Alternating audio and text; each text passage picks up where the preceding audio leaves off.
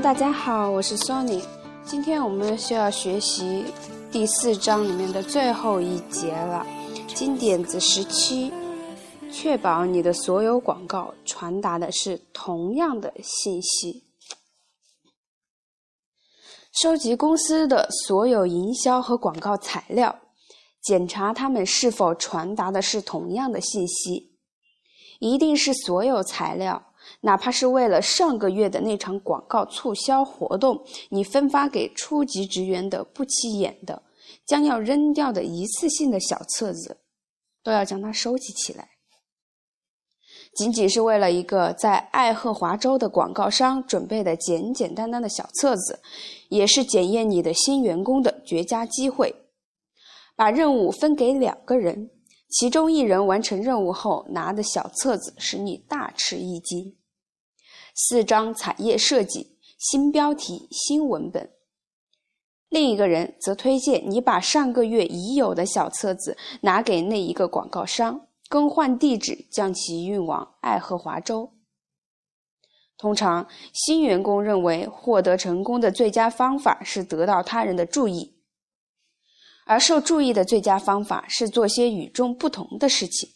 从资金方面考虑，我们会要每次都能进行战略性思考，并有节约意识的人。每次广告都前后一致吗？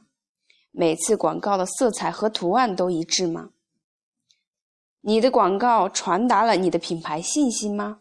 或者有人想抓住最后的机会，突出表现，提高了某些创造性的东西？如果是这样，和气地提醒他们，要想出类拔萃的最佳方法是不要否认显而易见的事实。更糟的是，你的网络人员自行其事，还声称网络是特殊情况。的确，如今短曲狭隘的思维太多见了。的确，对于不知从哪儿来的火，我们所有人都急匆匆赶去灭火。但所有这些都不是借口，让你用来更改、忽略或者放弃你的品牌形象或长期的营销目标。消费者潜意识地认为，你所做的一切广告都是为了打造你的品牌形象而做的铺垫，这是不可回避的事实。世界不是由一系列孤立的小心翼翼的事件构成的。你的广告不会出现在你的顾客日程表的第二十五条里，即使你在卖新车，他在汽车市场里面挑选汽车，但是你的顾客仍然十分清楚你的品牌和传达的信息。由于如今的媒介多种多样，书报内容也纷繁复杂，建立并维护好品牌需要你加强、加强再加强。没有哪一个广告能独立存在，正是由于你的营销和广告合力，才传达了你的品牌信息，建立起你的品牌形象。没错，人们使用不同媒体的方法也存在着细微的差别。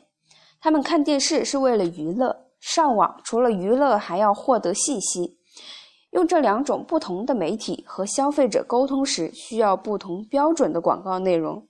而不是背景，品牌的总体形象需要和背景相关，消费者以此评判所传达的信息，一定要确保所有这一切都在传达同样的信息。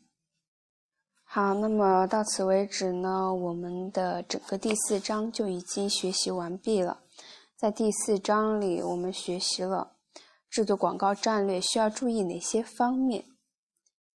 通过这些方法，我们制作好自己的广告战略，并将它实施起来，就能收到意想不到的效果。